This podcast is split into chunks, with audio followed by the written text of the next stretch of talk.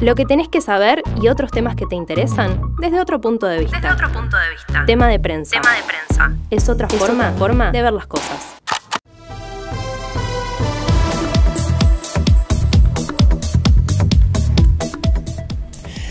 Venimos a la continuidad de este happy hour grabado, este happy hour de viernes, hoy es viernes 19, lo estamos grabando a la tarde en nuestro horario original de, de happy hour en vivo, pero grabado, por lo que ya explicamos en la apertura. Así que si no lo escuchaste, a escucharlo en la apertura y escuchás la apertura de paso. Eh, y te llenas los oídos de happy hour.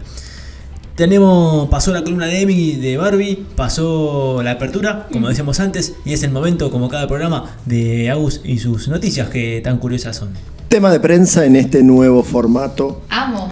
Eh, bueno, como les decía, hay, eh, bueno, hoy es una fecha importante para nuestra ciudad, un poco no recordada, pero bueno, es importante. eh, la teníamos en efemérides y me puse a buscar y dije, bueno, eh, estaría bueno también este, desarrollarlo un poquito.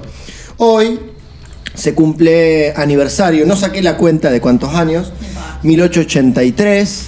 La sacamos. Eh, dale, 1883. Nuestra ciudad por primera vez se, se comunicaba eh, con una comunicación telefónica. 139 años. Bueno, entonces hoy se están cumpliendo 139 años que se instalaba un teléfono que funcionaba dentro de una compañía, una compañía alemana, Tiesten y CIA, que bueno, se utilizó esta- este dispositivo para comunicar eh, las oficinas con el depósito. Era la primera vez que se utilizaba un teléfono, 1883. Mirá. eh, sabemos eh, si era de tipo del, del telégrafo o del No, teléfono. no, no, con era un teléfono. Ah. Siemens, la compañía Siemens, que también operaba en nuestro país. Claro. En el mismo año también se comunicó, eh, se- se- mejor dicho, se, se puso una línea de teléfono que comunicaba el Hotel Universal, no sé dónde quedaba, con el Club Social.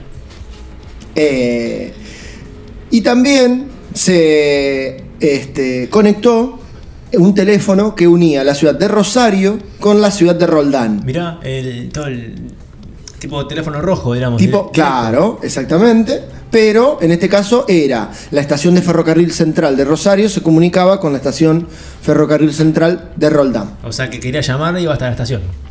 Claro, si vos querías hablar por teléfono, ya andate a tu estación, yo voy a la mía. Claro. Pero algo muy importante también, que es como un hito dentro de esta temática, el 15 de julio, un año de... Ah, no, el mismo año, 1883, se efectuó la primera conversación telefónica, esta sí, utilizada mediante un dispositivo de la marca Siemens, utilizando el cable del telégrafo, pero una conversación que conectó la ciudad de Rosario con la ciudad de Buenos Aires y fue la primera este, conversación realizada en tanta distancia de América del Sur. Mirá, O sea que nuestra ciudad es pionera. Claro. Si bien en la capital siempre estaba pasaba todo, Sí. bueno, pero se decidió conectar Rosario con Buenos Aires. ¿qué fue del puerto, del ferrocarril? ¿Tenés idea? No tengo idea. Ah, mira, es la compañía telefónica Siemens que también este, conectó las dos ciudades y eso habla también de la importancia de nuestra ciudad a principios del siglo del siglo XIX, ¿no es cierto? Finales del siglo Final del XIX. siglo XIX, principio del XX. Exacto. Así que bueno, tenemos esa, esa efemérides un poco desarrollada.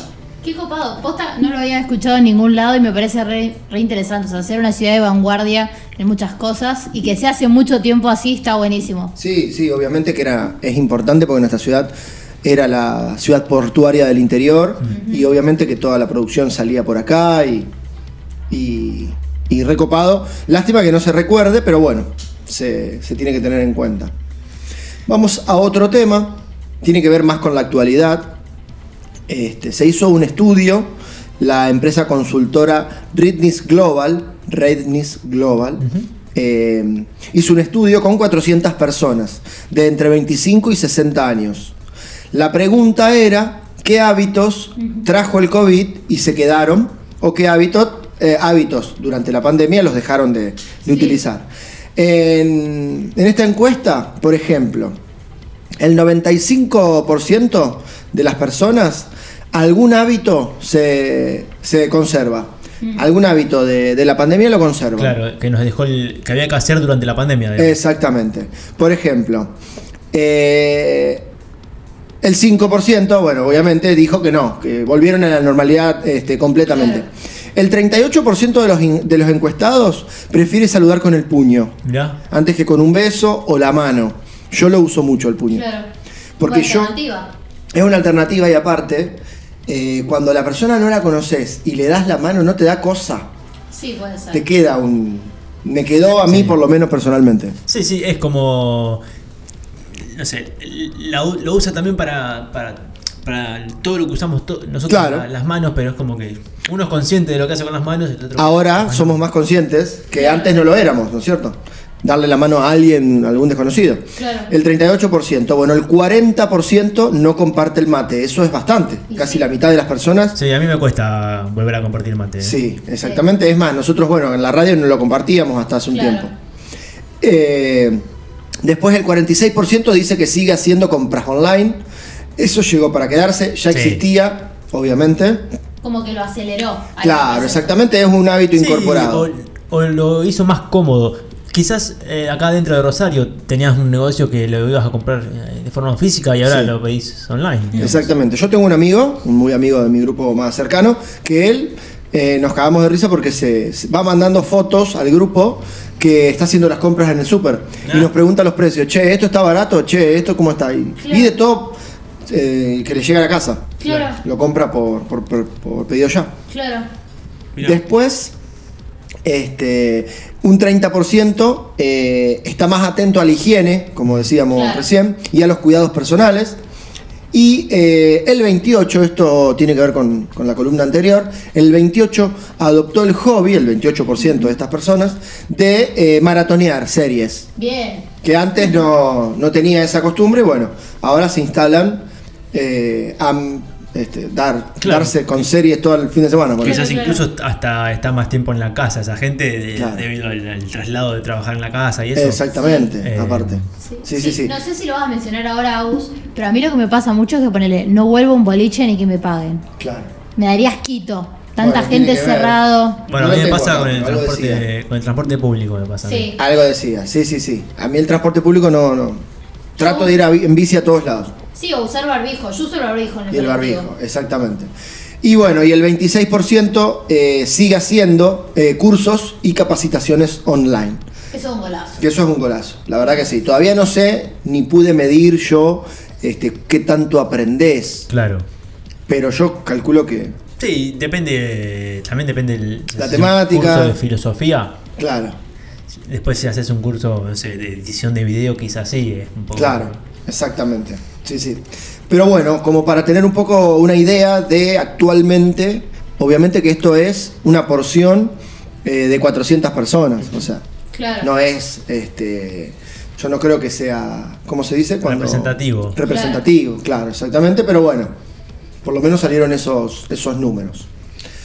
Una buena noticia A ver. A ver. que hablamos el año pasado sobre la ley de etiquetado frontal. Sí. Ajá. A partir del sábado, Uy, al fin. o sea, nosotros estamos en diferido, pero Mañana. para nosotros es mañana. Depende de donde lo escuches. Si lo escuchás el domingo es a part- Ayer. era ayer.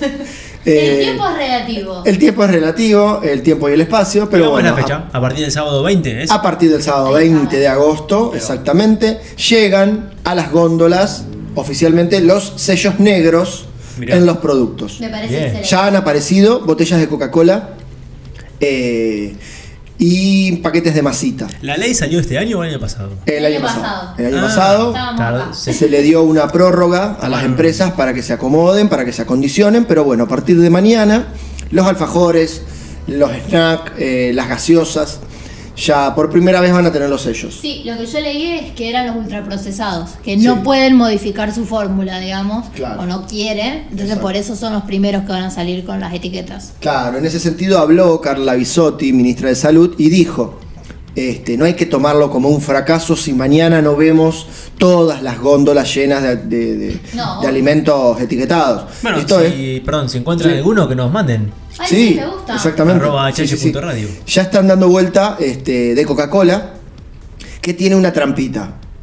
Como que Coca-Cola te avisa que tiene un alto grado de azúcar, glu- glucosa y toda, y pone como un sello del Ministerio de Salud. Mm. Como, como diciendo, esto no, no, No. no- no tiene nada que ver con nosotros, es el Ministerio de Salud que nos obliga. Claro. Ahí hay como una controversia, pero bueno, Mientras esté el sello. obviamente. Exactamente, y lo que decía Bisotti era eso, que no, no tiene que verse como un fracaso la ley, porque el objetivo no es llenar de sellitos eh, todos los productos, sino que sean este, más saludables los productos y que la gente eh, progresivamente aprenda a consumir y elija.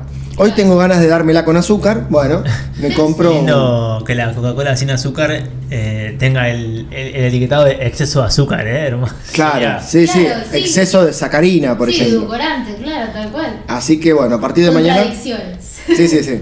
Eh, a partir de mañana eh, se van a empezar a ver los indicadores, como decíamos, excesos de azúcares, de grasas totales, de grasas trans, grasas saturadas, calorías, sodio, todo. Mirá. Es importante, por lo menos para la gente también que está haciendo dieta, que tiene un problema o que tiene alguna afección, Claro. que lo tenga a mano. Eh, estamos eh, atrasados, chicos, porque en Chile, En todos los países limítrofes que está. están acá al lado, claro, exactamente, ya, ya es algo que Usual. Usual, exactamente. Sí, acá el tema es que las marcas no lo, no lo crían. digamos. No, No, aparte había un lobby tremendo y de todo. Y, y hay dos marcas que son dueñas de toda la, De todo la el góndola de- del supermercado. Hay dos de azúcar, una de aceite y dos de fideo, o sea que manejan Claro. todo. Así que el otro día encontré una lista de, de los principales conglomerados así Ajá. alimenticios que un día podemos hablar. Sí, sí, sí. Eh, y por otro lado, para cerrar, última algo, noticia. algo rapidito nomás. No hay Eh, apuro. ¿Se acuerdan que eh, hay, eh, bueno, con todo este tema de la segmentación tarifaria, los gastos, las tarifas, de- bueno, hay un estudio que se hizo con los compañeros de chequeado.com para que tengamos una idea, rápido nomás, cuánto, este, en cuánto tiempo eh, se gasta o, o llegás al tope de 400 kilowatts Sí. en Ah, un mes, en un mes. Entonces, por ejemplo, lo que más se gasta, lo que más se gasta del 100%, el 39% la climatización. Mm. En un hogar, esto es Claro. un hogar tipo con dos habitaciones y tres personas. Claro. O sea, Sería- papá, mamá y, ¿Qué y un hijo ¿Y si tenés o más hija. piezas?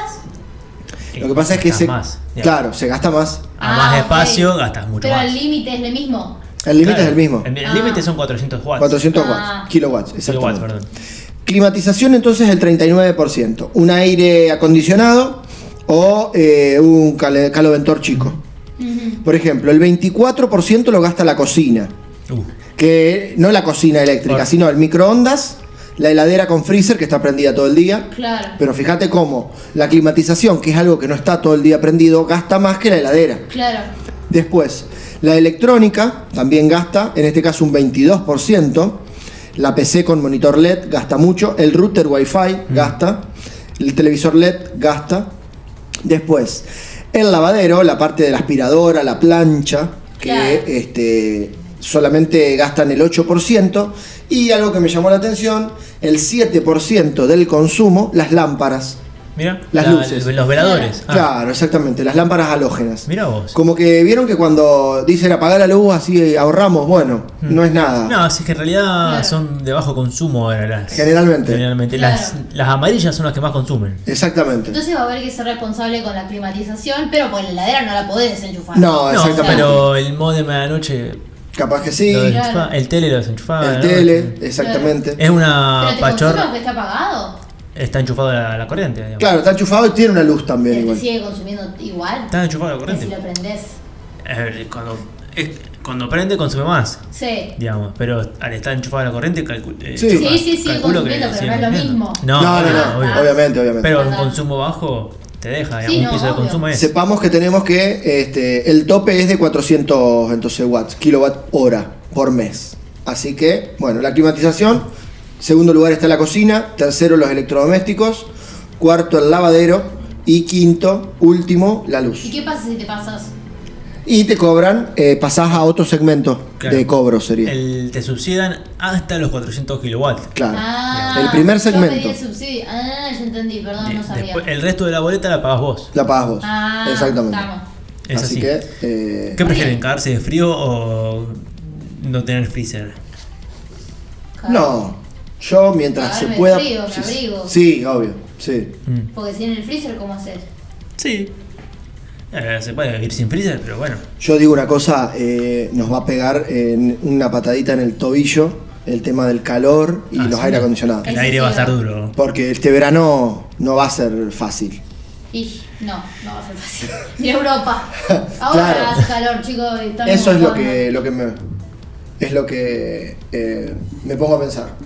Lo dejamos con esa reflexión final entonces. Piensen en qué les gustaría, cagarse de frío o no tener freezer. Lloren Eh, un rato y después Sí, lo siguen escuchando. y lo analizan. Eh, aquí terminó la parte de tema de prensa de Agustín, el Happy Hour Radio. Vamos a venir con el bloque final, ¿les parece? Vamos nomás. Vamos.